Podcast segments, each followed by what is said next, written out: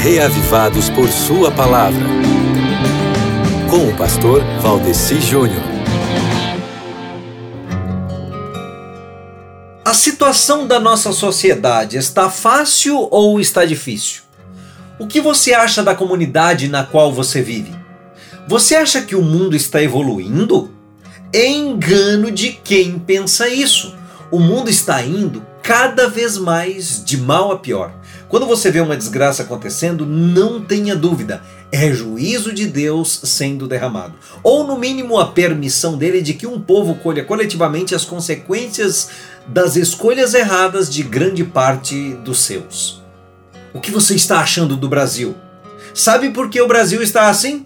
O brasileiro está pagando o preço de ter abandonado e zombado dos princípios deixados por Deus e pela Bíblia, da ética, da família, da sexualidade e de várias outras coisas. E o caos só não está pior porque ainda temos entre o povo brasileiro uma fatia conservadora da sociedade que ainda tem a cabeça no lugar quanto às regras, aos princípios e aos valores morais. É só essa ligação com Deus que não deixa a derrocada ser completa. Que o povo repita: se o Senhor não estivesse do nosso lado, quando os opressores nos atacaram, eles já nos teriam engolido vivos, quando se enfureceram contra nós. As águas nos teriam arrastado e as torrentes nos teriam afogado. Sim, as águas violentas nos teriam afogado.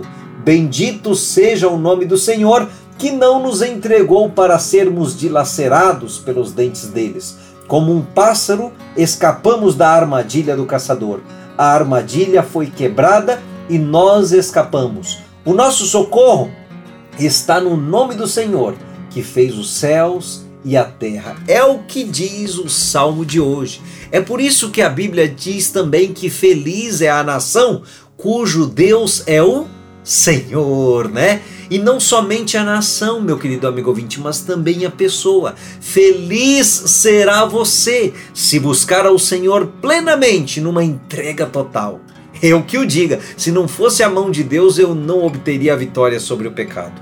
A melhor ajuda sempre vem de Jesus. Por isso, esteja com ele hoje, lendo o Salmo 124, tá ok?